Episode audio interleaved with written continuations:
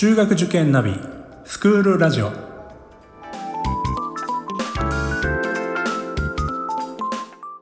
スクールナビゲーターののびるです。この番組は中学受験を目指すご家庭に学校の先生からの生の声や受験に役立つ情報をお届けするラジオです。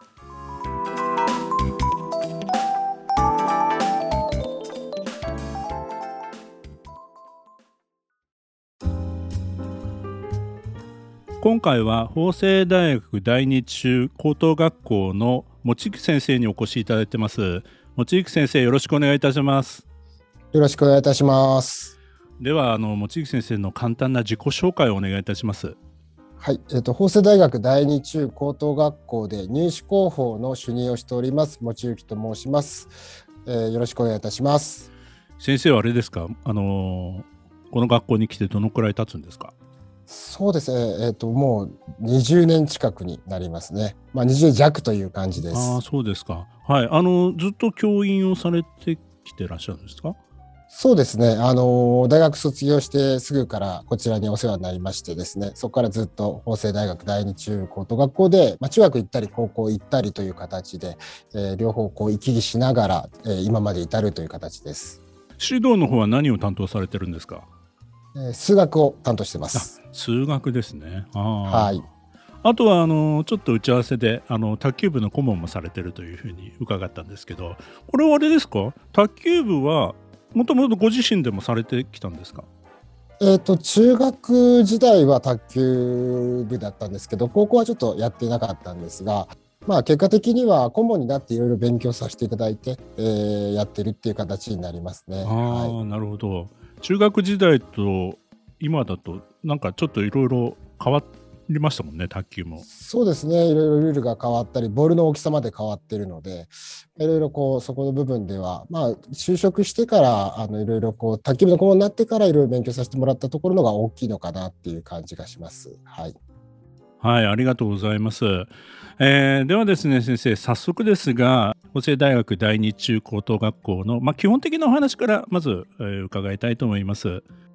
えーと、法政大学第二中高等学校ということで、まあ一言でよくこういういろいろな説明会とかですねそういうとこあの伺うとどういう学校か一言で言ってくれっていうことを言われたりするんですけど、まあ、うちの学校はこう法政大学っていう名前がついているの通りですねやはり大学の付属校らしい付属校ということで、まあ、付属校だからこそできる、えー、教育活動って何だろうかっていうのを突き詰めた学校っていう形になります。えー、なので、まあ、いわゆるもう少しちょっとこう、えー、突っ込んで言ってしまえば、えー、いわゆるこう大学受験勉強っていうのをまあ否定する立場にあると言ってもいいかもしれません。まあ、大学受験勉強のためにこう早く正確に覚えたことをですね紙面上にこうアウトプットする力を養う時間があるんだったらもっと違う学びが中高段階ではあるんではないかっていうことをですね突き詰めています。あちょっとした一例で言えば学びの部分ではこう調べたり発表したり討論したりっていうこう生かす力とかチームで解決する力っていうものものを中高ずっとですねいろんな教科の中でですねこう仕掛けとしてやっていますので、ま、そういうのをしっかりと、えー実践していきながらですね、えー、大学に進みそして、えーえー、社会に出て活躍していくっていうことができる学校っていう形になります。まあ、そういうの部分では、まあ、いろんなこう部活動とか、まあ、そういうものも含めまして活発に生徒たちが主役となってですね行事ごとを作っていくような学校の雰囲気もあるので、まあ、非常にこう明るく活発な子が多いなっていう印象もあるという形になります。こう全般としてはとにかくもう付属校らしく、えー、どういうことができるかっていうことを突き詰めた学校だというふうにまず感じていただければそれが、えー、大きな本校のポイントになるかなと思います。あの要するに6年間のそういった、まあ、大学受験を前提とした学校さんとは、まあ、時間の使い方も違うし、まあ、学び方も違うしそうですね。そして、はい、はい、勉強だけじゃなくてねいろんな部活動、あのーえー、恩子の場合は敷地も非常に広いところに学校ございますし、はい、あのグラウンドなんかもね素晴らしいですよね。そうですね。一応あの武蔵小杉にありながら一応10万平米の大きな土地の中であとは文化施設も含めてかなり充実してですね施設を整えてますので、まあ、何かやりたい時により専門的なことができる環境も整っているかなっていうふうに思いますね。今でもあれですか？大学の学生さんもあのそちらに行って何か授業を受けたりとか、まあ、その使ったりするんです？大学の子たちはあの運動部の子たちがグラウンドを使ったりとかっていう以外で教室とかの方の使用は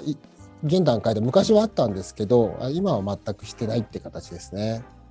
でもね、本当に素晴らしい施設の中でね、本当に場所もいいところにございますしね。そうですね、高卒のアクセスも武蔵小杉ということで、まあ、あの通われている生徒さんを見てみても、神奈川全域はもちろんのこと、東京のかなり遠いところからとか、千葉、埼玉含めまして、かなり広域が通学圏になっているかなと、結局、こう乗って何分かかるかってことでいうと、アクセスがいろんな路線が乗り入れている関係で良いので、まあ、とてもあのいろんな広域から通われているなっていう印象ですね。規模としてはどのくらいの規模の学校さんなんですか？そうですあの中学生の方がまあ全学年で650ぐらいで高校の方が1学年が600数十名ぐらいなので、まあ、1800から2000ぐらいの間合計でまあ2600名ぐらいが、えー、同じ敷地の中で教育活動を行っているっていう学校ですね。はいありがとうございます。えー、先生があの冒頭にお話しされてた、まあ、付属校らしいこの学びというか、まあ、この辺のところもう少しあの具体的にお話しいただけますでしょうか？そうですね。まあ、例えば中学校の段階っていうところが少し、えー、取り上げていくと中学の段階でやっぱり体験とかそういうものを重視したいっていうふうに考えています。なので、まあ、やっぱりこう、テストのためにこれを勉強しなさいって、やっぱ中学段階って辛いと思うので、まあ、そういう学びをさせるのではなくて、自分でこう体を動かしたりしながらですね、えー、見たもの、感じたものを大事にするっていう教育活動。で特にですね、理科実験みたいなものを大事にしていて、まあ、毎週必ず理科の実験があって、ただ実験するだけじゃなくて、考察をまとめたりとか、まあ、そういうふうに実験ノートが財産みたいに積み重なっていくんですけど、まあ、そういう形でですね、あのまあ、今は理科の例を言いましたが他の教科もレポート重視型の授業だったりとか、まあ、そういう中でかなりこう体を動かしたり手を動かしたりしながら体験を、えー、根ざした知識っていうか、まあ、そういうものを得ていくということを大事にしています。で高校生になるとよりこうグループワークみたいなのが増えていきます。あとはプレゼンですね。えー、グループでまとめたものを教室の前に出てプレゼンテーションをするとか、えー、そういうことをすごく重視していくので、まあ、こう社会に出た時に、あの自分自身が、え、思ってることを伝えるとか、まあ、チームで何かをやろうって時にどういうふうに考えるかとか、まあ、ベストとかベタをを見つけていくっていう作業を中高段階特に高校っていうあの知恵もついてきた時期にしっかりとやって社会に出ていくっていうことをやっているという形になります。まあ、そういった学びってあの大学に行ってからも、まあ、必要とされるそのディスカッションであったりとか、まあ、そういったものの入り口の部分でもうすでにここの段階であの、まあ、養っていけるっていうようなことなんでしょうかね。そうですねなので大学生になってからもこうゼミとかで主要な人物になるというかこうまとめるような役割を果たしているのも結構付属の子だったりするので、まあ、そういう意味ではそういうのがこうやっぱ慣れていないと経験的にこう体験を持っていないといきなりやりなさいってできるものではないので、まあ、そういうものをしっかりと獲得して卒業しているなっていう印象ですね。うん、やっぱりあの活発に発言したり、まあ、あのそういったまあ、どちらかというと明るいお子さんが多いような印象の学校さんなんですけどもそれ結構積極的なお子さんが多いっていうふうに先生も感じられてますかね？そうですね。でここはあえて言うならば入学段階ではそうではないが活発になっていって結果的に活発な子が多いというふうに捉えていただいた方がいいのかなと思います。なので入学するときにこう皆さん活発な方ばっかり入学されてるんですよねって結構お問い合わせとか質問されるんですけど、はい、結果としてこういう取り組みの中で自分の中で主張したりとかそういうことができるようになるっていうふうに、えー、捉えた上での活発さっていうふうに見ていただけるといいかなって思います。あなるほどね学びの中で育てられていくみたいなことなんですね。そうですねはいえーとまあ、それはじゃああれですよね。あの勉強だけじゃなくてそういう部活動であったりとかそういう中でもやっぱりあの、まあ、育てられていく養われていくものということでもあるんですよね。そうですね、まあ、そういう部活動とか課外活動も基本的にはあの自分たちで作り上げるっていう発想をしているので、えー、なのでまあ民主的なクラブ運営とかって言ったりするんですけど、はい、やっぱりこうやらされてるような部活動ではなくてあくまでチームだったりその集団の中でより高い次元の目標を設定してそのために何が必要かっていうのをミーティングとかを繰り返しながら運動部文化部限らず全ての部活動がそうやっていこうっていうこう共通認識のもとにやっているのでそういうところからもやっぱり結果的にはあのー、学ばれていくんじゃないかなっていうふうに思ってますね。はい、学校行事なんかでもそういうことが見受けられますか？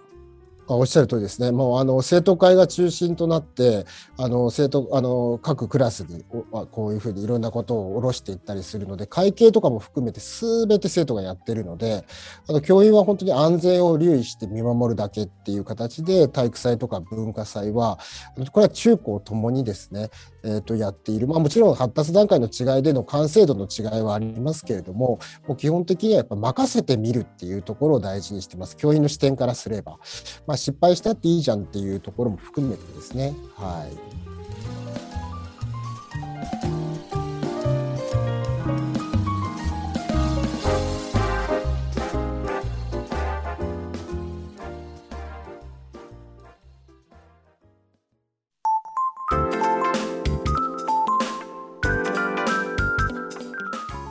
クールラジオでは番組への感想、出演してほしい学校など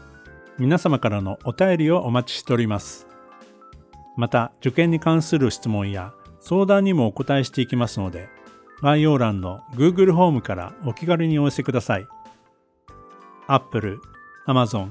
Google、Spotify などの無料のポッドキャストアプリで購読やフォローなどのボタンを押していただくと更新情報が届きますので便利です。それでは次回もスクールラジオでお会いしましょう。